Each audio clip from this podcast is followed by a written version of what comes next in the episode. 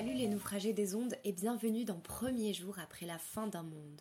Le monde des cotons-tiges et des emballages plastiques. Le monde de l'apogée de Britney Spears et des vacances EasyJet au Baléares. Ce monde-là. Aujourd'hui, du fin fond de son bunker antinucléaire, l'équipe de Premier jour vous entraîne pour un grand bol d'air sous la ramure de nos amis les arbres.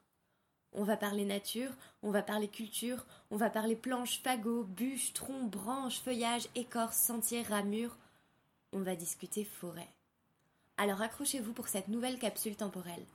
On décolle pour les chemins verdoyants dans 3, 2, 1. C'est la fin du monde, Michel. N'y pensez jamais. À la fin du monde? Oui, monsieur. Oh, c'est le soleil qui s'éteint, Si vous deviez sauver un livre, le froid et la nuit. moi je prendrais la Bible. C'est quoi pour vous la fin du monde?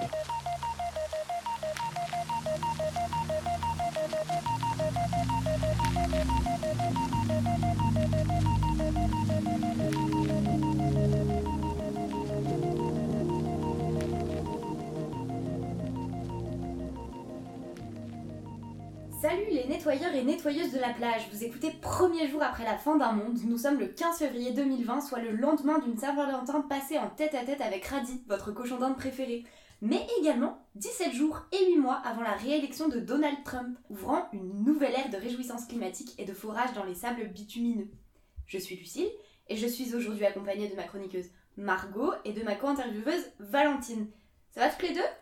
Oh bah ça Ça va. va bien, ça va. Eh ben, on est ravis.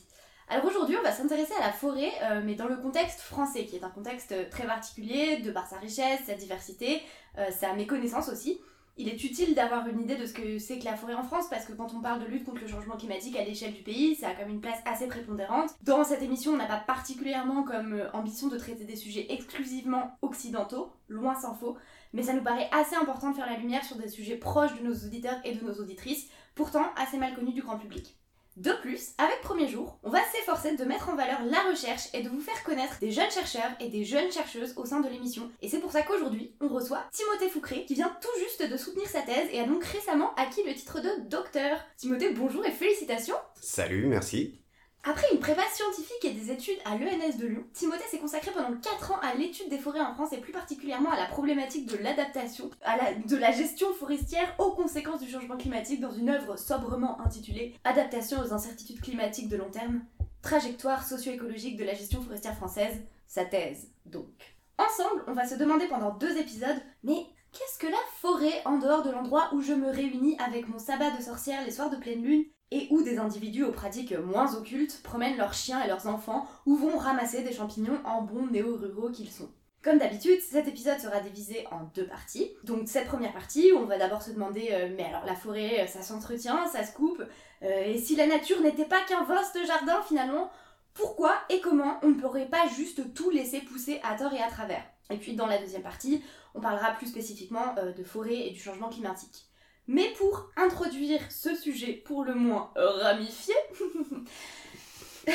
et oui, je déclare la saison des jeux de mots pourris ouverte, Margot ouvre notre épisode avec une nouvelle chronique intitulée Mais comment on en est arrivé là?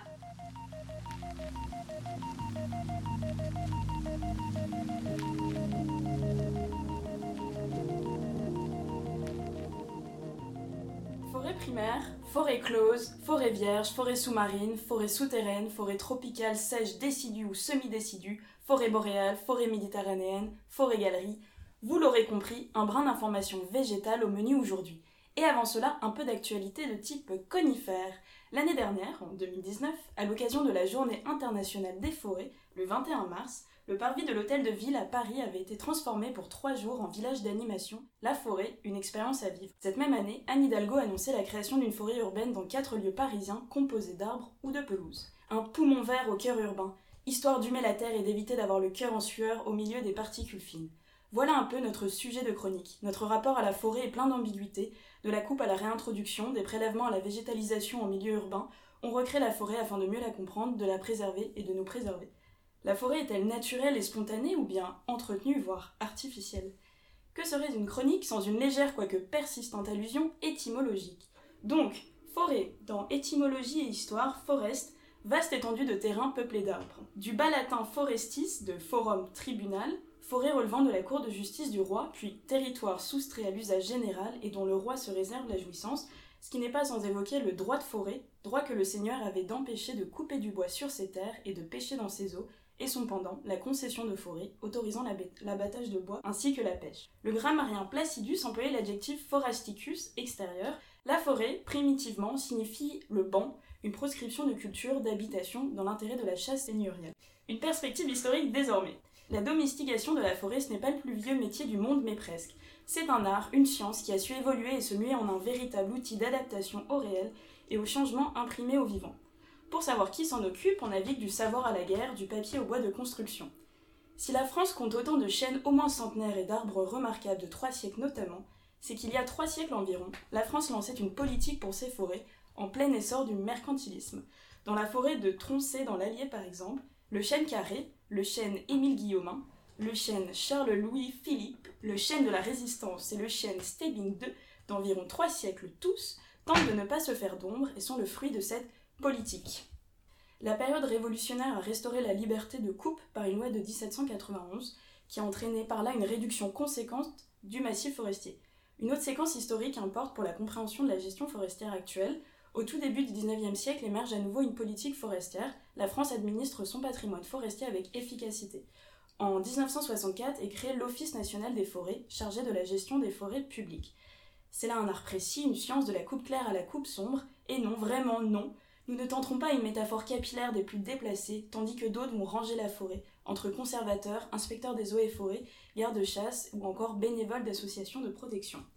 Actuellement, le Forest Mood et la Jungle Fever gagnent du terrain et grimpent sur les murs. Imprimés végétal, cosmétiques, exploitation pour leurs vertus et bienfaits thérapeutiques, bruit de forêt au matin dans le simulateur d'aube pour un chant du cygne plein d'acuité, un moteur de recherche allemand plante des arbres, les opérations de reforestation poussent sur le globe, les préservatifs en latex bio protègent doublement le vivant, le naturel ça travaille, le naturel se travaille.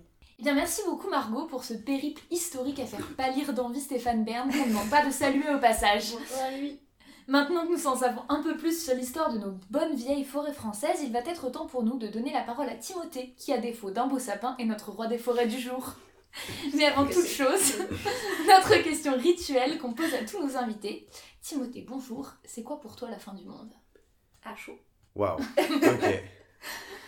Eh ben, euh, à chaud comme ça, à la fin du monde. Ah, c'est pas facile. Moi, je dirais c'est euh, la fin du monde occidental avant. Genre, euh, on va perdre notre petite place de. En plus, moi, je suis bien placé pour ça, mais de d'occidentaux, mâles, cis, de blancs, tout ça, quoi. Et puis, on va voir ce que ça fait de voir le pouvoir passer à l'est et peut-être à l'ouest aussi. Avec les Chinois, les Russes et tout. Je pense que c'est plutôt ça qu'on se représente. Et après, mais c'est hyper géopolitique, donc c'est peut-être aussi des choses sur euh, la fin des modes de consommer peut-être euh, qu'on a aujourd'hui, en particulier alimentaire. Alors, euh, tout le monde essaye de faire sa part de colibri, mais je pense que tout le monde, enfin, il y a, il y a toute une démarche de gens qui essayent de faire leur part un peu, mais pour moi, la fin du monde, c'est quand ça, ça, sera vraiment beaucoup plus généralisé, et que par exemple, même les gros systèmes d'entreprises énormes, de distribution par exemple, de alimentaire, euh, penseront leur chaîne logistique différemment. Enfin, je vois plutôt ça comme ça, quoi. Ça, ça rejoint un peu euh, notre vision des choses, parce que finalement, nous, c'est le premier jour après la fin d'un monde. C'est vrai. la Eh oui. fin du monde. Non, mais on se réjouit d'avoir euh, avec toi une fin du monde qui est presque bah, assez optimiste Ouais, finalement. ça et, euh, et ça va donner euh, un élan, on l'espère, plein d'espoir à cet épisode, ce deuxième épisode Ouais. de, de premier jour après la fin d'un monde. En tout cas, c'est vraiment pas un truc genre catastrophiste. Pour moi, c'est, c'est- ça va pas être genre la fin du monde et des humains, mais ça va être la fin de, de, la distribution du pouvoir tel qu'on l'a aujourd'hui. Mais il y aura encore des. Il y aura encore un sacré bazar avec plein d'humains partout. Très intéressant et un sujet euh, vaste qu'on ne manquera pas d'explorer, on l'espère, dans cet épisode et dans les prochains. Mais pour revenir à nos bourgeons, finalement, euh, on va commencer peut-être par se, simplement euh, te demander de nous expliquer la forêt en France. Qu'est-ce que c'est et comment toi tu en es arrivé à faire euh, ta thèse sur l'adaptation au changement climatique en forêt? C'est quoi les grandes étapes de co- comment t'en arrives à là? Ok. Alors déjà, c'est juste une question euh, gigantesque. Je vais essayer de ré- commencer par la première, euh, la forêt en France. Euh, en France, qu'est-ce que c'est?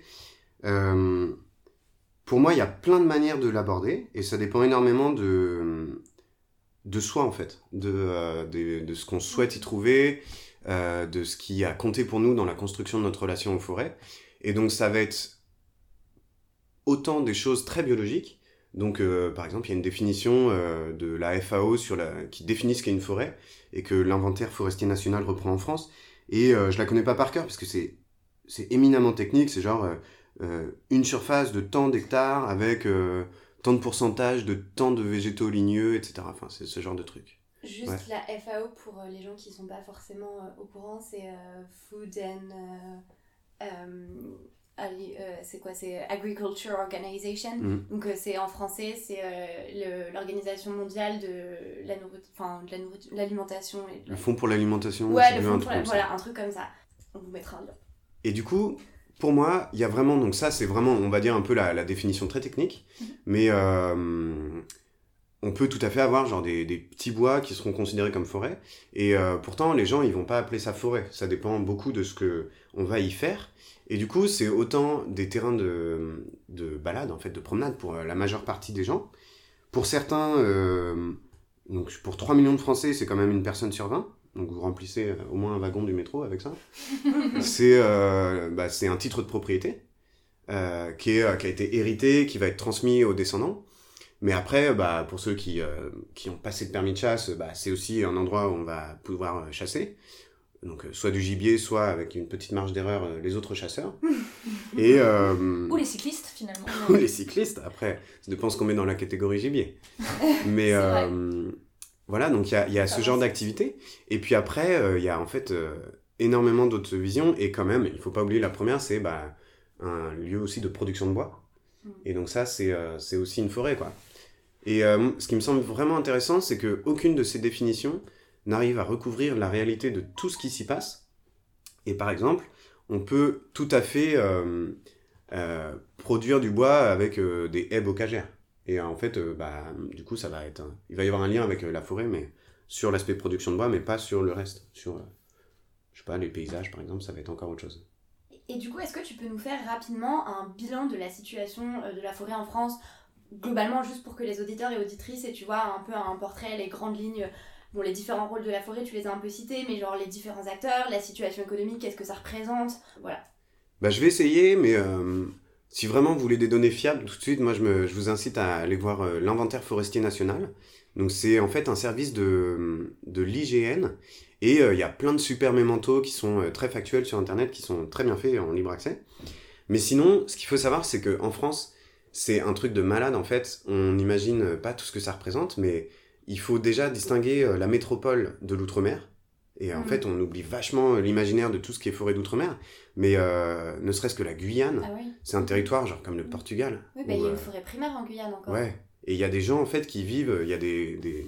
Alors je pense qu'au Canada par exemple on dirait des peuples autochtones ou peuples Ouais, premiers, tout à fait. mais il y a des trucs de dingue qui se passent là-bas, il y a même une législation qui est euh, un peu particulière et qui reconnaît le droit de ces peuples autochtones à utiliser la forêt.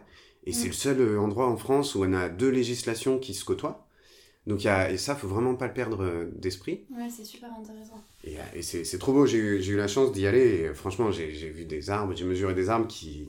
Enfin, ils- franchement je dormais dans leurs racines, c'était pas... C'était impossible de faire le tour euh, en, en une seule fois, enfin pour les mesurer c'était absurde, tellement ils étaient grands et beaux, donc euh, ça c'est vraiment euh, un truc qu'on oublie un peu dans l'imaginaire. Mais si, euh, si l'intérêt peut-être de, de, de cet épisode c'est aussi de parler de ce qui est plus proche de, des gens, qui euh, certainement Mais c'est important de l'évoquer aussi, euh, Voilà. ce que tu viens de dire. Mais pour ceux qui sont en métropole, bah, la forêt, euh, c'est un tiers de la surface de la métropole. Donc c'est un, un, truc de malade quand on y pense. Et toute cette forêt-là, il faut s'imaginer que ça représente euh, 16 millions de kilomètres carrés, je crois. D'hectares 17 millions d'écarts. 17 moi, j'avais vu Ouais, parce que kilomètres carrés, ça ferait Ouais, un peu ouais, là c'est beaucoup. j'avoue. qu'on est sur de l'hectare. On est sur de l'hectare. Ouais, ouais. Et, euh, et après, euh, le premier truc qui va différencier euh, toutes ces hectares de forêt, c'est la propriété. Donc on a euh, un quart de la propriété qui est publique. Donc ça, c'est les, les forêts de l'État, les forêts domaniales, et en fait, c'est les héritages des forêts royales, donc, qui sont gérés par l'Office national des forêts, dont tu parlais, Margot, tout à l'heure. Et puis, euh, après, il y a euh, donc, ces forêts domaniales, c'est, je crois, euh, 5 à 5% à peu près. Euh, 10% des forêts, c'est des forêts des communes. Euh, donc là, euh, les communes euh, ont leur mot à dire dans la gestion, mais euh, le gestionnaire, ensuite, celui qui applique les décisions des communes, c'est à nouveau l'ONF. Il y a parfois vite fait des départements et tout qui ont des, des bouts de forêt ou des régions. Et sinon, le reste, donc, les trois quarts des forêts en France, c'est du privé. Et là, c'est la nébuleuse, quoi. Parce qu'en fait, euh, tout à l'heure, je disais qu'il y avait 3 millions de propriétaires euh, privés, mais euh, bah, il y en a, c'est des entreprises qui ont des surfaces énormes. Genre, les assurances, elles ont une obligation d'avoir euh, un, peu de, un peu de forêt pour stabiliser leurs actifs financiers. Mais il y a aussi des grands propriétaires privés.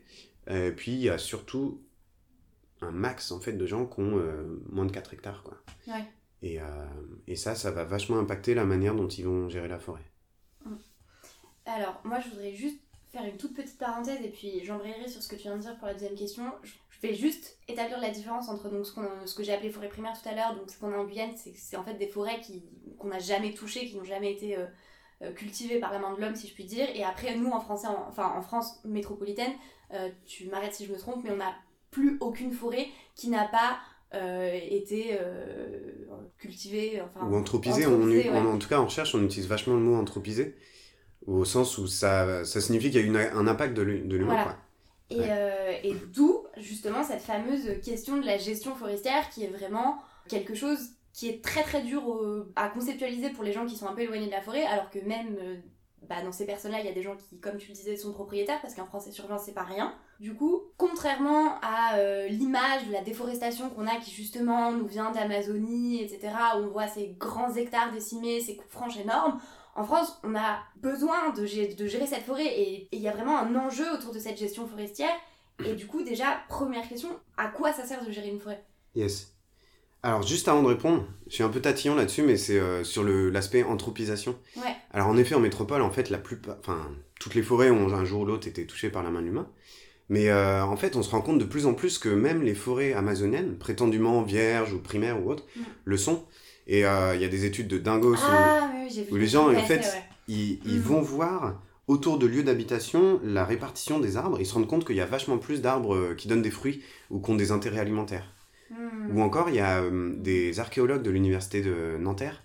Ils ont fait des survols en avion euh, et ils ont pris des photos. Et ils se sont rendus compte que les structures du sol n'étaient pas du tout normales en forêt. Et en fait, ils ont, en faisant des, des études du sol, ils se sont rendus compte qu'il y avait euh, des endroits qui étaient cultivés avant. Et c'est certainement du fait de la colonisation euh, par les Européens avec, euh, après l'arrivée de colons et consorts, que tout ce monde-là est plus ou moins mort. Et en fait, la forêt a repris. Mais euh, ce qui est un peu le grand mythe de euh, la forêt vierge amazonienne est complètement euh, faux, quoi. Oui, Donc moi, ça me fait marrer. dingue. Mais c'est super intéressant, Ouais. effectivement. En- bah, de manière générale, en Amérique, il y a effectivement tout ce mythe de la terre qui est très, euh, très fertile, très facile à cultiver. Et en fait, simplement, c'est parce que euh, justement, on est arrivé sur des terres qui avaient déjà été cultivées et qui avaient Oui. euh, déjà. qui n'étaient pas du tout, contrairement Tout à ce qui a été expliqué ensuite historiquement, euh, qui n'étaient pas du tout vierges de toute présence humaine et qui avaient déjà euh, été confrontées C'est à l'agriculture. Exactement. Et en fait, le simple fait qu'il y ait des hommes à un endroit impacte l'environnement. Parce que par exemple, il y a, toute, euh, il y a plein d'études, notamment sur la manière dont euh, les autochtones avaient une manière de, par exemple, d'utiliser les feux en forêt et euh, qui ont par exemple impacté le, le parc de Yellowstone à tel point que un- au départ on a enlevé les peuples autochtones, on a dit bah non, euh, c'est ce grand parc vierge là, il vaut mieux qu'on montre tout vide aux touristes. Et puis après on s'est dit ah mais en fait euh, l'écosystème et les forêts marchent plus du tout pareil, Ouais. donc on va les remettre. Et on les a remis là comme des gens dans un zoo. Enfin bon. Donc les peuples Yeah. autochtones, c'est enfin voilà, il y a- c'est pas des terrains vierges en fait, ça n'existe pas. Mais du coup, pour raccrocher à la question de la gestion, euh, ce que c'est, en fait, c'est ce qui est dingue, c'est que euh, on a une variété de choses qui sont possibles et euh, et qui vont du coup dépasser l'idée de forêt vierge ou forêt pas vierge. Il y a Mhm. des forêts gérées depuis plus ou moins longtemps et en fait, c'est après après une action de l'humain, qu'est-ce qui va se passer de ces forêts qui va nous permettre de diversifier, enfin de, de dresser une, une sorte de typologie des forêts? Donc moi, je parle plutôt de forêts qui sont gérées plus ou moins intensivement et depuis plus ou moins longtemps. Et je parle plus du tout de forêts vierges ou naturelles ou tout ça. La Mhm. naturalité, c'est c'est plus du tout euh, la manière actuelle dont on parle en écologie. Et c'est même pour ça que, par exemple, moi, j'ai fait une thèse en socio-écologie plutôt. Ouais. Mais pour revenir à un peu la, la description de la gestion, bah en gros, c'est globalement couper ou pas couper, et planter ou pas planter, enfin plus globalement, euh, s'occuper de la régénération des arbres. Et donc, euh, si on prend un peu des extrêmes, la régénération, soit on la fait de manière naturelle, on utilise la croissance de, des graines de la banque de graines du sol, on appelle ça comme ça. Et puis euh, là, bah, en gros, soit on laisse tout pousser, donc on n'intervient pas, soit on intervient en disant, ok, moi je veux à terme, par exemple, du chêne, parce que c'est le marché économique qui m'intéresse. Donc je vais, euh, je vais enlever tous les semis naturels de hêtre, je vais privilégier euh, le chêne au détriment, je sais pas, des aulnes, des ormes, etc. Donc c'est un mode de régénération naturelle. Après, on peut dire, euh, on fait de la régénération artificielle. Donc c'est un peu l'autre extrême, c'est de dire, bah, moi j'enlève tous les semis naturels et puis je plante. Alors soit je sème des graines, soit je plante carrément des, des trucs qui ont un peu poussé en pépiniérie. Et puis, euh, entre les deux, en fait, il y a plein de, de vocabulaire, et donc il y a des, des plantations d'enrichissement en bouquet, en ligne, franchement, il y a des trucs de ouf, et c'est vraiment des poètes, les, les forestiers, quoi. Donc euh, ça, c'est c'est sur l'aspect euh, des actions de gestion qui sont plutôt euh, sur la régénération. Et puis, après, il y a toutes les coupes, et donc on s'imagine un peu, genre, euh, les... Moi, je trouve que l'imaginaire, c'est soit euh, les grosses machines, on fait une coupe rase, donc ça existe, ou euh, bah, euh, Jean-Michel le, le- le tronçonneur et qui va et euh, il a graissé sa style et puis il va, il va se faire un ou deux armes quoi. Donc, euh, donc ça c'est c'est vrai que ça existe, mais globalement les, les grandes manières de couper des arbres en forêt c'est en effet soit la coupe rase, ce qui va souvent de pair avec une régénération artificielle, donc on est très interventionniste, soit bah, des coupes plus sélectives.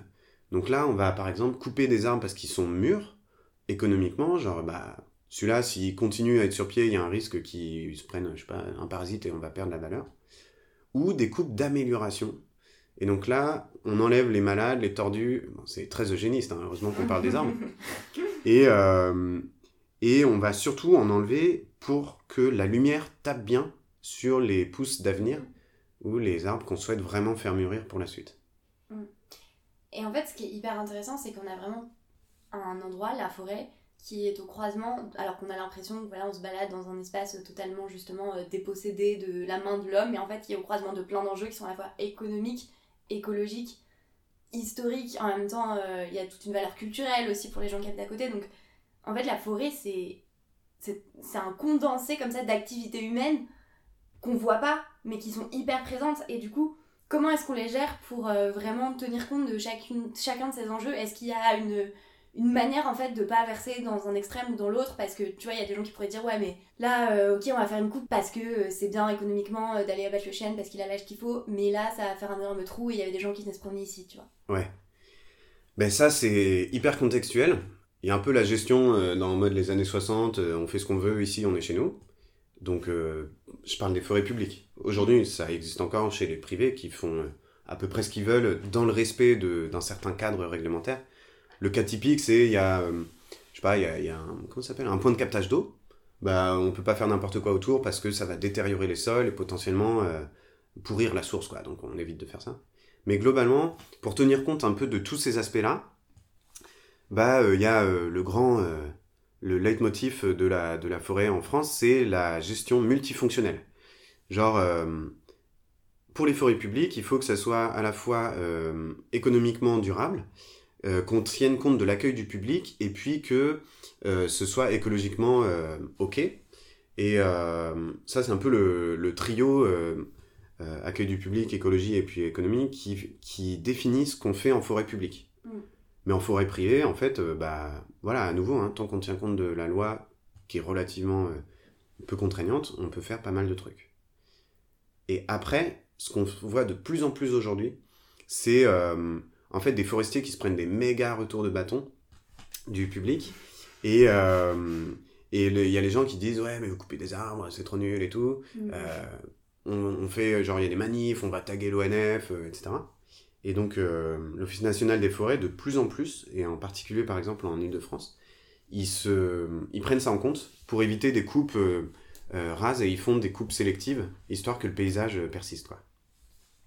Donc euh, c'est pas mal comme ça qu'on prend en compte. Et après, euh, bah, il y a plein de structures d'animation territoriale comme des parcs naturels régionaux, dont le taf en fait c'est de mettre un peu de l'huile dans les rouages entre toutes ces différentes euh, visions de la forêt, pour que ouais, on reste quand même à peu près à l'équilibre économique, mais en même temps bah, qu'on permette, euh, je sais pas, d'aller euh, cueillir des champignons, que la qualité de l'eau soit maintenue, ou qu'on stocke du carbone. Enfin, il y a plein, plein, plein d'initiatives qui existent.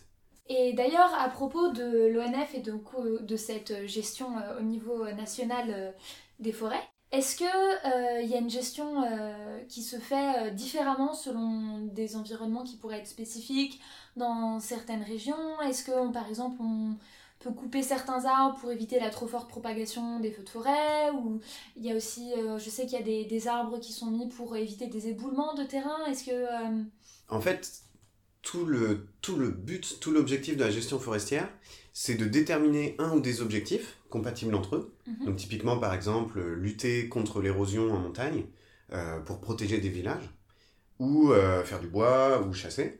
Et à partir de cet objectif, faire une espèce de, de rétro-planning et dire, ok, quelles sont les actions qu'on doit mettre en place pour y arriver? Et donc, si on parle d'incendie euh, dans euh, plutôt l'arc méditerranéen, Mhm. et bah, euh, c'est sûr qu'on va en gros tailler tous les, tous les sous-bois autour des habitations. Alors on peut pas faire ça partout parce que juste ça serait trop de boulot et puis pas forcément utile et écologiquement dangereux d'ailleurs.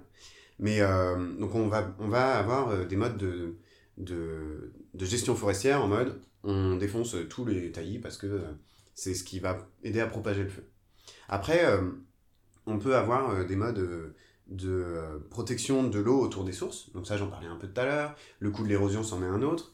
Euh, et puis, il y a, je dirais, les deux gros, gros trucs, c'est produire du bois et euh, favoriser la chasse. Parce que c'est les deux grosses sources d'entrée pour des forestiers.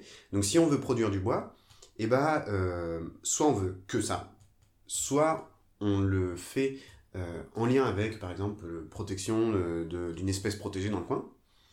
Et donc, à ce moment-là, eh ben, euh, on prend en compte les contraintes du sol, les contraintes du climat, et puis on va favoriser les essences, c'est-à-dire donc les espèces d'arbres euh, qui peuvent pousser dans le coin. Et puis on va, euh, en gros, faire pousser des arbres intéressants par rapport au, au marché du bois pour que genre ce soit le bon diamètre qui soit produit. Donc souvent c'est la production de bois qui va faire en sorte qu'on construit un planning de gestion pour produire du bois. Et puis parfois, du coup, c'est la chasse. Et donc là, l'exemple typique, c'est les, les euh, propriétés euh, en Sologne, où en gros, euh, bah, on n'est pas trop loin de Paris. Euh, Il y a quand même un aspect euh, un petit peu France rurale euh, qu'on aime bien. Et puis, euh, il y a du gibier. Donc, euh, ce qu'on peut faire quand on est propriétaire privé, on a le droit de, de chasse et on peut louer le droit de chasser. En gros, euh, bah, imaginez que je suis propriétaire, vous venez me voir, vous avez fait votre, votre association euh, euh, du podcast euh, des amis chasseurs et vous me demandez. le- adore la chasse. c'est vraiment le risque d'arriver. du coup, vous venez me voir et on, on établit un bail de chasse et euh, vous venez, donc euh, vous me payez et je vous cède le droit de chasser sur mes terres. Alors ça peut Merci être... à toi. euh, pas de souci. Mais ça peut être euh, sur un long terme, à la journée, au week-end, enfin bref, on s'en fout. Mais moi je me dis quand même, pour qu'un maximum de personnes viennent me voir et que je fasse payer un gros, euh, un gros bail de chasse, eh bah je vais fermer ma propriété. Et comme ça, le gibier pourra pas aller chez le voisin. Donc euh, c'est l'astuce Malin que tout le monde fait. Et oui Et en fait, euh, c'est ce qui se passe vachement dans les, dans les forêts soloniates, je crois qu'on dit comme ça. Solognotte. Soloniotes. Ouais, j'ai Ah, on une a des très bonne amie. euh, une très très bonne amie voilà. Je l'embrasse. Et du coup, euh, en fait, euh, le problème, c'est que ça favorise à fond la, la démographie des populations de gibier. Donc euh, là, on parle quand même plutôt de cervidés. Sanglier, je suis pas sûr que ce soit très intéressant à faire payer, quoi. Mais donc du chevreuil, de la biche, du cerf. Et puis, bah, il y en a à fond. Et ils broutent. J'adore ce mot, c'est l'abroutissement. En fait, ils vont manger les jeunes, les, les semis naturels ou plantés, à tel point que la forêt a du mal à se régénérer. Donc, faire une gestion orientée pour la chasse, pour le coup, c'est pas vraiment du tout compatible avec euh, une gestion qui euh, soit favorable à la production de bois. Eh bah oui, la chasse, un très vaste sujet euh, qui méritera euh, certainement qu'on lui consacre tout un épisode euh, du podcast. Mais pour le moment, on va revenir sur euh, nos sujets arboricoles. Euh, et puis on pour- va poursuivre ce questionnement entre nature et culture. Après tout, peut-être qu'on ne naît pas peuplier, mais qu'il faut le devenir, qui sait? Et je crois que vrai. Lucille a euh, quelques interrogations à partager avec nous euh, pour conclure ce débat à l'occasion de la chronique culturelle à l'épreuve de l'effondrement.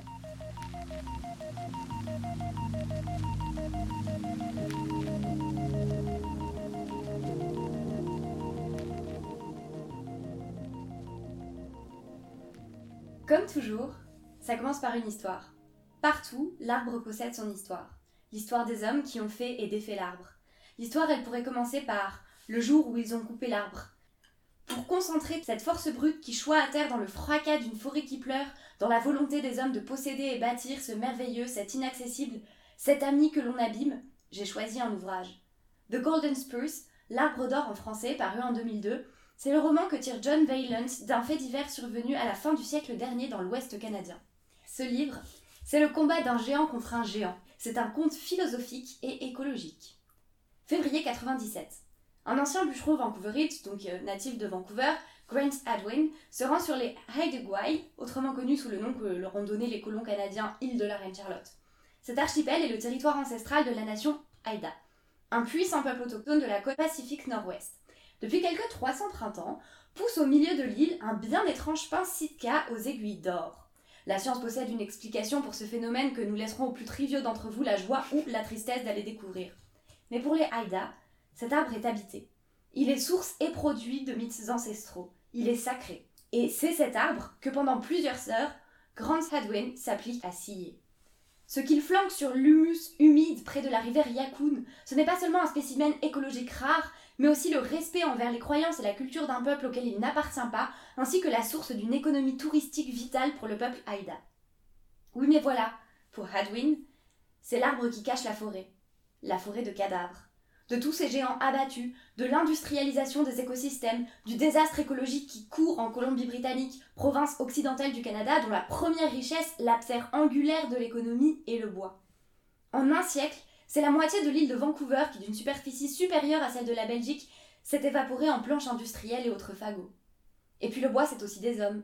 Tous les rejetons des classes paupérisées qui trouvent de quoi exister dans une industrie vorace, qui dévore leur santé, et les envoie à la casse se faire empaler par les arbres contre lesquels on les a dressés. Adwin ne le sait que trop bien, car il en a été, le plus fort, le plus doué, presque inhumain pour débiter si vite ces troncs quatre fois centenaires si larges et vastes qu'il faut au moins cinq paires de bras bout à bout pour en faire le tour. Adwin, il l'a fait jusqu'à en vomir, jusqu'à l'insurmontable, jusqu'à se déchirer lui-même dans les cris de la forêt qui craque. Alors cet être taciturne, porté sur la boisson, qui vit d'on ne sait trop quoi, a voulu envoyer un message. Pour un arbre d'or, combien sont morts? Mais si Hadwin connaît bien la forêt, comme tout Canadien blanc dans la Colombie-Britannique des années 80, ce qu'il ne connaît pas, ce sont les Haïda. Il ne sait rien de leurs rites, leurs mythes et leurs combats pour récupérer bout à bout un territoire volé, tout en se relevant à peine d'un génocide culturel à peine terminé. Et tout cela est bien dommage car les premières protestations écologiques se sont cristallisées autour des Premières Nations qui réclamaient la fin de la déforestation de masse, attirant par là même l'attention sur le fait que ce sont leurs terres que l'on décime. Greenpeace s'est forgé un nom en encourageant les, les protestations féroces dans l'île de Vancouver aux côtés des peuples autochtones dans les années 70 par exemple. Alors oui, c'est dommage car s'ils s'étaient rencontrés, s'ils avaient discuté, les Haïda et Hadwin se seraient sans doute trouvé des points communs, enfants maudits d'une terre à l'agonie qu'on tente de préserver. Mais voilà, l'arbre est mort et demeure cette question qui a raison, qui a tort Avec ce récit, John Valence nous dresse le portrait d'un endroit, la Colombie-Britannique, et d'une époque, le début des protestations écologiques en plein essor de l'industrie du bois. Il décortique et raconte la colonisation, puis l'histoire des bûcherons du Pacifique dans un livre sauvage et profondément déroutant. Jamais manichéen, Veyland s'appuie sur cette anecdote pour dresser une critique de la société capitaliste et pour poser des questions essentielles. Qu'est-ce que la nature? Qu'est-ce que la culture? Est-ce que le rapport d'une culture à la nature peut prévaloir sur une autre? Est-ce qu'on peut s'émouvoir davantage de la perte d'un individu alors que c'est tout un peuple que l'on saccage? Vaste problématique sur lesquelles je vous laisse vous triturer le cerveau, tandis que pour me vider la tête, je pars faire un tour en forêt. Merci beaucoup Lucille. Mais de rien Valentine. Et voilà, premier jour après la fin d'un monde, c'est fini pour aujourd'hui.